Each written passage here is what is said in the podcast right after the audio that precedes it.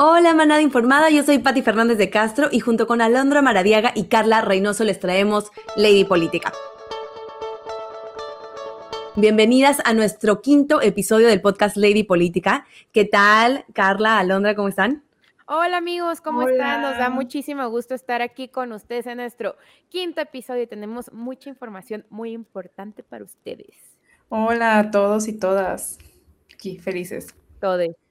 Pues bueno, el día de hoy no tenemos a Caro, pero la tendremos el próximo episodio, así que vamos a darle. El día de hoy vamos a hablar de tres temas que nos preocupan y lo más relevante con respecto a ellos. ¿Fue el Consejo de Seguridad el mejor lugar para que AMLO presentara su propuesta de desarrollo? ¿Sabías que en México 26% de las trabajadoras son emprendedoras? Y finalmente, ¿qué está pasando con el desabasto de medicamentos en nuestro país? Empecemos con el primer tema. AMLO pronunció un discurso ante el Consejo de Seguridad de las Naciones Unidas y ahí dijo que va a proponer un plan de bienestar para garantizar una vida digna a personas que sobreviven con menos de dos dólares diarios. Dijo que el plan va a obtener el dinero de tres fuentes. Una, contribución voluntaria de las mil personas más ricas del planeta, una aportación de las mil corporaciones más importantes y una cooperación de cada uno de los países integrantes del Grupo de los 20. Sin embargo, países como Rusia y China desestimaron esa propuesta y dijeron que el Consejo de Seguridad no tiene las herramientas para abordar dicho tema y son cuestiones para plataformas especializadas. Ahora sí, pues ustedes, ¿qué piensan? ¿Está Obrador en el foro equivocado? ¿Les parece que su propuesta invadió la soberanía de otros países como mencionó el representante de China? Tax the rich.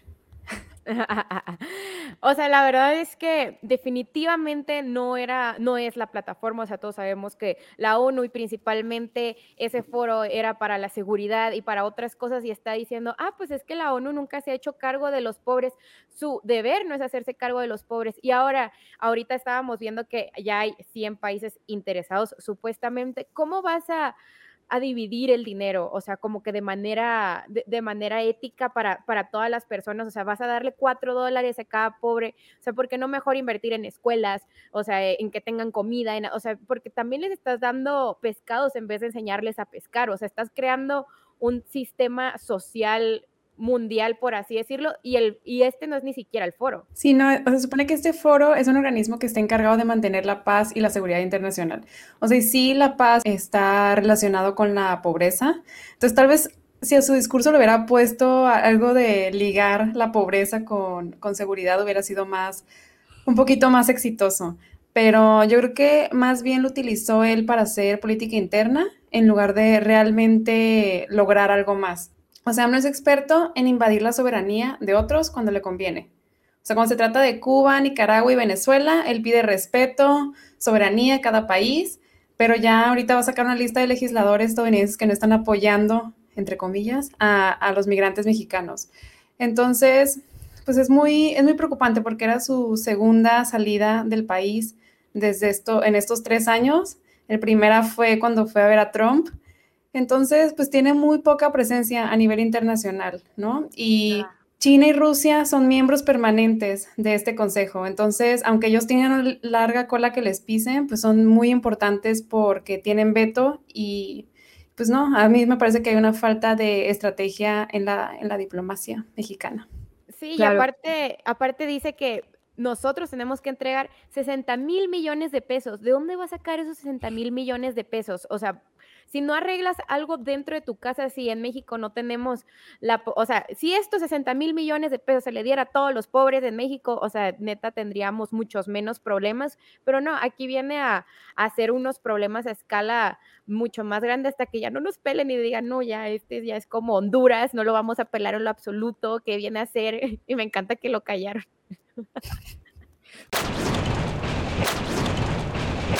Ahora bien, pasemos al segundo tema y les pregunto a ustedes si sabían que en México 26% de las trabajadoras son emprendedoras. Independientemente de los sectores a los que se dedican, 82% de ellas se encuentra en la informalidad. Es decir, hay más de 4 millones de mujeres en esta situación. ¿Y eso pues qué quiere decir para ellas? A las mujeres emprendedoras les conviene estar en la formalidad, ya que eso les permite acceder a beneficios como mejores opciones de financiamiento y nuevos mercados. De esa manera obtendrían mejores ingresos. ¿Y cuáles son los tres principales retos para formalizar su negocio? Pues bueno, les cuento. Uno, el alto costo de trámites administrativos en tiempo y en dinero. Dos, falta de acceso a financiamiento. Y tres, contabilidad o desarrollo de negocios.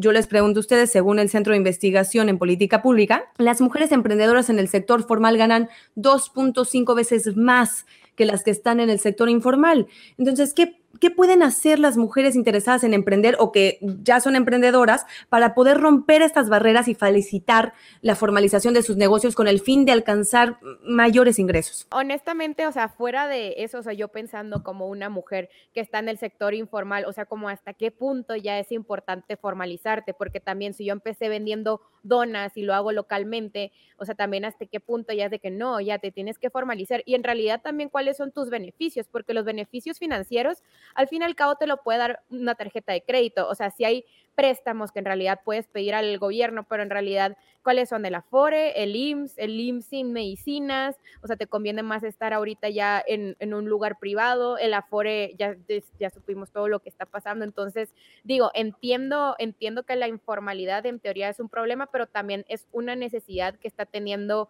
México en general, o sea, si digo, si estamos viendo también más mujeres que están en la informalidad, definitivamente también hay más hombres, pero también es un factor de necesidad, y claro que van a ganar más porque no están gastando los impuestos. También eso es cierto, ¿no? Por supuesto. Sí, pero creo que no tenemos que tenerle tanto miedo al SAT. O sea, sí es muy importante eh, formalizarte. O sea, sí.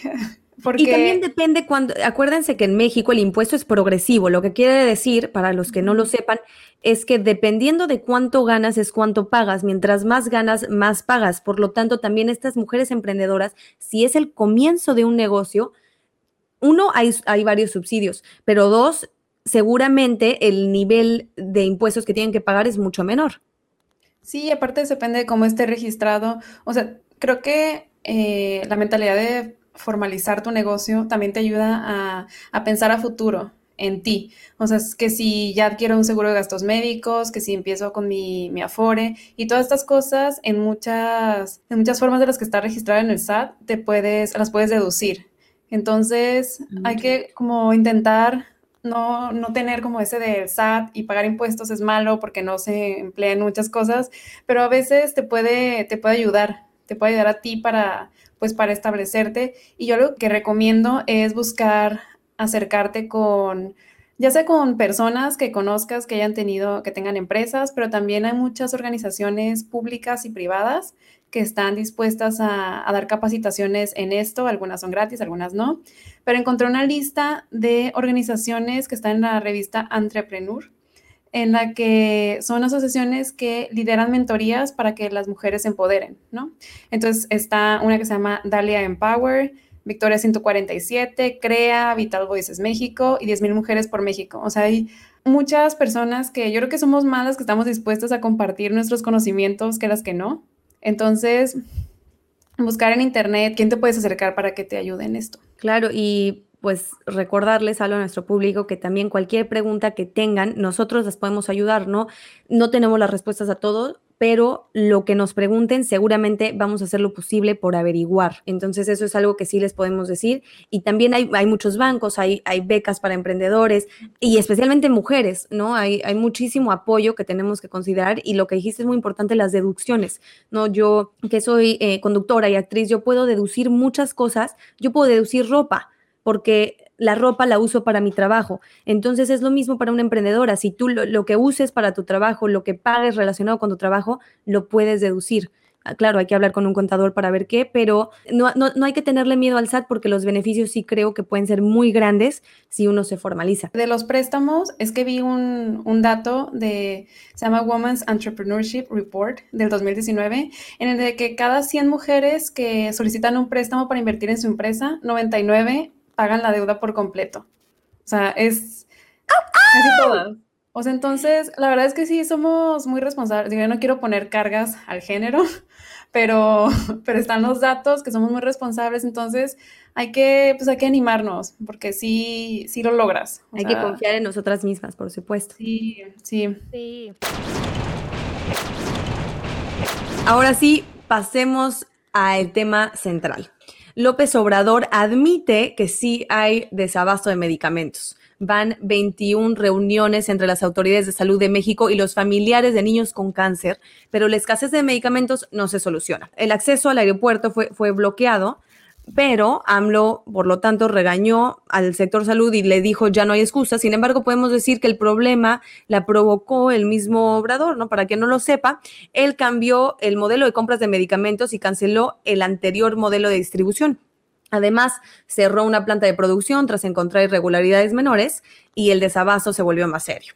Después, eh, AMLO le encargó la adquisición de medicamentos para este año a la UNOPS, que es una agencia de las Naciones Unidas, pero la licitación encadenó retraso tras retraso y un 49% de los medicamentos se quedó sin adjudicar, entre ellos varias quimioterapias esenciales. Entonces, pues bueno, ¿qué opinan ustedes de este tema? De todos los problemas que, que tiene AMLO y que tiene México, yo creo que este es el más importante de todos porque es el que está viviendo más de la mitad del país, o sea, bueno, son 16 estados ahorita los que tienen falta de medicamentos y no solamente estamos hablando de los medicamentos para niños con cáncer, estamos hablando medicamentos en general y también estamos hablando de para los para las personas mayores, o sea, adultas y es algo que no había pasado, o sea, por ejemplo, ahorita mi papá tiene cáncer y está en Baja California y no le están dando los medicamentos y si a ti te falta un día tu medicina, o sea, puede ser de vida o muerte. Y está lo que está cañón es que ya les habían dado así de que, ay, bueno, pues te doy este mes, así en junio,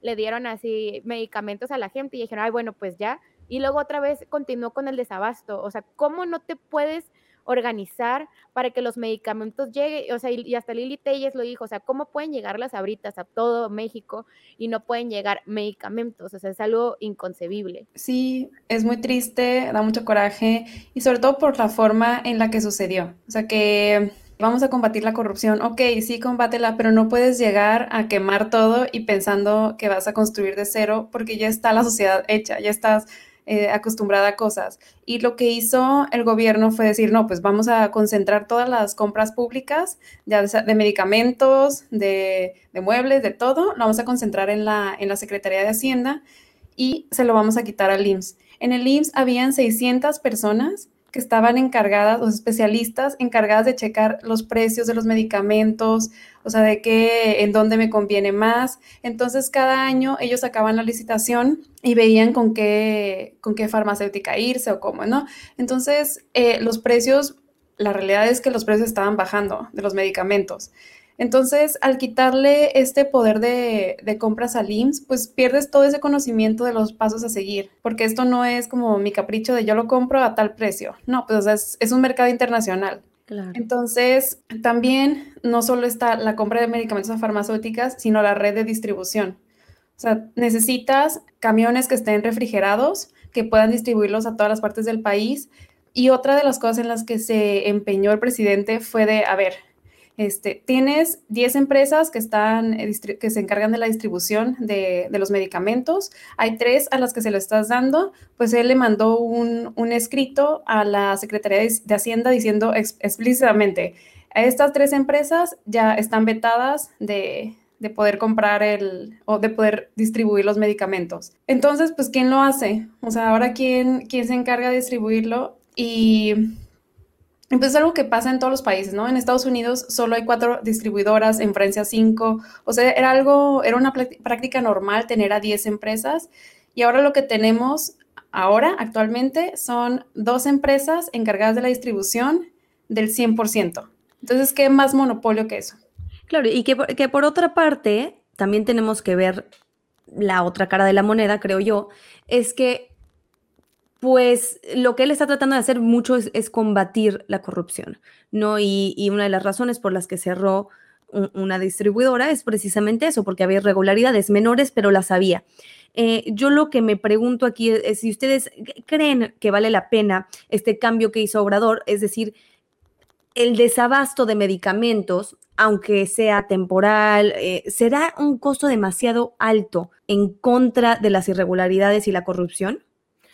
Claro, o sea, llegamos a un punto donde ya es negligencia criminal no dar este tipo de medicamentos, porque aparte es algo que siempre ha existido, existió, no es algo así de que hay algo nuevo que ya lo están esperando, no, es tienes a personas con tratamientos de años, o sea, es como de cómo llegas tú y de verdad esto no funciona, o sea, te estás hablando de un desconocimiento de una necesidad primordial, o sea, no es, a ver, qué papitas nos van a dar o a ver qué alimento o a ver algo que tengas muchísimos proveedores diferentes. Es algo que definitivamente es muy importante y el desabasto todavía va a seguir. O sea, no, no hay un plan así tal cual de, ah, o sea, ahorita deberíamos de hacer un plan, o sea, porque ahorita lo contratado es para cubrir hasta el primer semestre del 2022. Y ahorita, te lo juro que nada más le empezó a calar porque le bloquearon el aeropuerto. Si no le hubieran bloqueado, porque ahorita empezó a estar bloqueado el aeropuerto cada martes y qué bueno que lo hagan. O sea, de verdad, si yo fuera esos padres estaría quemando México si por mí fuera, pero es que es que da coraje, o sea, ¿cómo puedes ver así a tus hijitos y a y a toda la gente en 16 estados. Porque, y ahorita todavía, perdón, este, perdón, ahorita todavía, el día de ayer, hay gente manifestándose en diferentes estados, en Veracruz, o sea, es algo que no se ha resuelto y no se, no, no, no ha podido, o sea, apenas puedo decir que existe el desabasto, o sea, apenas pudimos ver esos puntitos de, ah, ya no puede decir nada al respecto, pero, o sea, no nos está dando una solución y eso es lo que, eso es lo que está enfadando. Sí, no, aparte, o sea, no ha habido un, han habido señalamientos, pero no investigaciones concretas de corrupción. Entonces, pues, o sea, ¿qué estás haciendo? Si no estás abasteciendo, pues, ¿qué estás haciendo entonces con los casos de corrupción? Y vi también datos muy, muy importantes. Antes, o sea, en agosto del 2019, todavía teníamos como los medicamentos que se habían comprado con Peña Nieto y el abasto era del 98.9% de medicamentos en el IMSS. Entonces, este fue bajando en diciembre del 2019 ya era 91%. En enero 2029, 89%. O sea, todo esto es antes de la pandemia porque no se puede culpar tampoco a la, pandemia de, todo. Y en diciembre del 2020 era del 91.5%. Hay un, este, un experto en el tema de, de, salud que se llama Andrés Castañeda y él es coordinador de la causa Salud y Bienestar de la organización Nosotros. Y o sea, él dice que el impacto que tiene de 2019 a 2020, o sea, que nos pueden parecer 7, por, puntos porcentuales, pues es, son 16 millones de recetas no surtidas. O sea, en 2020, 43 mil pacientes al día no podían conseguir el medicamento que necesitaban. O sea, 43 mil. Entonces, es, es gravísimo. O sea, es, Claro, y para qué te, perdón, y para qué te sirve al final, o sea, él dice que no hagan falta los médicos y los especialistas, pero al fin y al cabo, si no hay medicinas, también se van retrasando tu tratamiento, o sea, ir al doctor, o sea, y ahorita lo hemos estado viendo, o sea, si tú quieres hacer una cita para ir al IMSS, la neta te la van a dar en dos o tres meses, aunque tu caso sea súper urgente y es algo, es una bola de nieve que ha venido llegando para, para todos los puntos y ya, ya llegó al punto donde no puedes confiar totalmente en el IMSS, o sea, ya tienes que buscar vías alternas, o sea, una cajita de 28 píldoras que te dura una semana te cuesta 28 mil pesos. No, eso ya. Sí, no, no, o sea, no hay... Simplemente es muy, muy pocas personas en México pueden pagar eso. ¿No? Y las que lo pueden pagar no están yendo al IMSS. Sí, y lo peor o sea, lo peor para mí, bueno, lo peor de que no haya medicamentos, pero también es que luego teníamos a, López Gatel diciendo que, todas estas noticias eran parte de una conspiración de la derecha internacional para confundir. O sea, es como. No, López Gatel ya o sea, está quemado.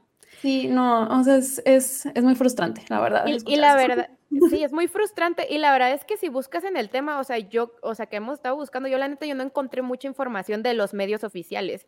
O sea, son cosas que todos les están dando la vuelta porque, o sea, por más, y ahora sí lo voy a decir, por más chairo que seas, con esto se te acaba lo chairo. O sea, cuando, si tú tienes un hijo así, o sea, aquí dices, ya, aquí yo ya me rompí y ya estoy totalmente del otro lado y existe una gran desinformación sobre el desabasto de medicamentos y todos los procesos que han existido en el IMSS, que ojalá nos enteremos, pero ahora sí que espero, espero que erremos y lo que, todo funcione. Lo que dices, Carla, es muy cierto, que cuando tienes un hijo, igual que las mujeres que se, que les matan a una hija y salen en estas marchas feministas a quemar cosas, es que no son suficientes. La aprobación de Andrés Manuel López Obrador sigue siendo históricamente alta. Eh, sí ha bajado, pero sigue siendo muy alta a comparación de los presidentes en nuestro país, eh, junto con Calderón. Entonces yo me pregunto, ¿qué está pasando? ¿Qué, otras, eh, qué podemos hacer para que, para que haya un cambio? Porque la verdad es que en eso se basa. Si al final todo es, todo es política y si al final van a ser elegidos los mismos, que bueno, no, no hay reelección en nuestro país, pero el mismo partido, realmente cómo hacemos para que haya un cambio. Quisiéramos pensar que Sheinbaum lo va a hacer mejor y que no va a ser un títere como Peña Nieto, pero Peña Nieto era un buen títere. Y fuera de eso, yo creo que AMLO es, nos está dando a tole con el dedo de que no hay excusa, o sea, sí, pero no estás diciendo nada en lo absoluto, o sea, se le ha pasado con su mismo speech de este neoliberalismo, corrupción, esto viene de los sexenios anteriores, donde estuvieron en el sexenio pasado, bla, bla, bla, bla, bla, bla. Es cierto, o sea, no podemos culpar a un sexenio, a ninguno. No es muy difícil decir esto viene de Calderón. Calderón tuvo la misma situación y, Peña Nieto tuvo la misma situación. Al final es, en seis años no puede haber cambios radicales. Claro, pero empleas algo regresando al tema, para centrarnos en este tema, es qué está haciendo el gobierno o qué creen ustedes que debería hacer. Si su estrategia no fue la correcta, si tomó, más bien, si no hubo una estrategia, es decir, si decidió, tomó una decisión en cuanto a la producción, distribución de los medicamentos sin pensar bien hacia dónde iba a llevar eso, sin pensar en qué iba a poner en su lugar, ¿qué deberíamos hacer o qué se está haciendo? Yo no creo que se esté haciendo nada. Creo que las palabras del presidente fueron como, como unas más. Pero lo que sí se debería hacer es quitarle, o sea, no darle ni a la UNOPS ni a Hacienda eh, este tema, porque ya vimos que no fue la solución. Regresar el tema a, a, la Secretaría de Salud, contactar a todas las personas que estaban especializadas en el tema y pues que ellos lo hagan. O sea, porque no está conectada, una desconexión entre el discurso y la realidad puedes decir, estoy en contra de la corrupción, entonces voy a quemar todo y vamos a empezar de cero. Pero a ver, entonces, ¿por qué le estás dando con licitación directa la distribución a dos compañías? Entonces, ahí no hay mucha conexión, pero si empiezan contactando a esas personas que trabajaban antes ahí, que saben del tema, me parecería que, estaría mejor. Y más transparencia. Y manifestarse en el aeropuerto todos los martes. y yo voy a estar ahí con mis pancartas. Oigan, no, o sea, la verdad es que es que sin duda esto debería de ser agenda primordial. O sea, qué bueno que, ya nos están quedando en, en pláticas que la verdad es que honestamente si van y platican así nada más como han hecho todo este tiempo, no, no, no hay resultados. Y si no hacemos este tipo de pláticas también nosotros, no, no damos conciencia de el problema tan grande que existe. O sea, digo, qué padre la gente que tenga salud y todos, pero o sea, esto es un servicio que siempre ha existido y siempre lo, lo hemos tenido y la verdad es que duele ver gente morirse por negligencia y por no querer poner esto en primordialidad y yo creo que si no le da eh, a, este tema primordialidad, yo creo que ahora sí va a caer de verdad su aprobación en México. Creo, espero que pase. dicen, que el primer paso es, dicen que el primer paso es reconocerlo. O sea, ya pasamos de la negación, ahora ya está en, reconocimiento. Exacto, no, y la verdad es que justamente lo que dice de López Gatel lo hemos visto con el presidente. Eh, yo no tengo ninguna afiliación política, pero hemos visto que niega datos. ¿No? Y niega cosas que están sucediendo y que le ponen enfrente y dice, pues es que no son ciertos. Entonces, al menos, como dices, este es un paso, el reconocimiento de que hay desabasto, sin embargo, no sirve de mucho decir a la Secretaría de Salud, ya no puedo, no puedo con esto, cámbialo. ¿Ok? ¿Cómo? Y tú eres el presidente y tu gabinete, que, o sea, es, es, más allá de, va más allá de eso. Entonces, pues bueno, creo que suficiente con este tema, por supuesto cualquiera que tenga preguntas con respecto a nuestro tema central, a cualquiera de los temas que hemos debatido, con muchísimo gusto les damos nuestras opiniones. Eh, si tienen algunas preguntas también, pues podemos investigar, ayudarles a investigar cualquier cosa. Pasemos a Food and Pleasure con Carla. Food and Pleasure. Amigos ¿cómo están? Y ahora estamos con información más padre y divertida de cosas que puedes encontrar en México. Hoy vamos a hablar que puedes visitar a un pequeño Hollywood si a ti te gustan así todas las películas así de western y de cowboys y indios y todo este rollo. En Durango, así es en Durango, lo más random, digo honestamente yo no sabía, ustedes sabían que existía un lugar en Durango que podían visitar y que todo es así como del viejo este. No, yo nunca he escuchado. Sí, no, está rarísimo, pero está muy cool. Nunca he ido a Durango tampoco, entonces. Pues. Yo tampoco, pero ya tenemos una excusa. yo sí, pero está, está, bonito el centro, es lo único que me acuerdo. Son mis vecinos. O sea, lo, lo cool es que aquí se filmaron películas nacionales e internacionales como La Máscara del Zorro con Antonio Banderas y Las Bandidas con Salma Hayek y Penélope Cruz. Y tú puedes ir y te puedes vestir y todo así como, sí, así como india y así llegar y hacer todo. Y te puedes subir al caballo, puedes hacer así como toda tu refilmación y tú puedes ir a pasar el día y se filmaron muchísimas películas y la verdad son como esos lugares, bueno, en Baja también hay un punto que se llama Fox Exploration, Fox Exploration, y, y, que ahí se firmaron películas como Titanic y todo ese rollo, y entonces en estas ambientaciones y hacen shows de, bueno, en caso de Durango como de los cowboys y, y de las tribus, y entonces está muy cool porque tú puedes ir y puedes revivir como todo este estilo y tomarte fotos muy cool. No sé si vieron la serie, ay, ¿cómo se llama esta serie? Donde tú pagabas muchísimo dinero y que era así todo al, al, al oeste y que podías hacer muchas, bueno, hay, hay una serie. No sé,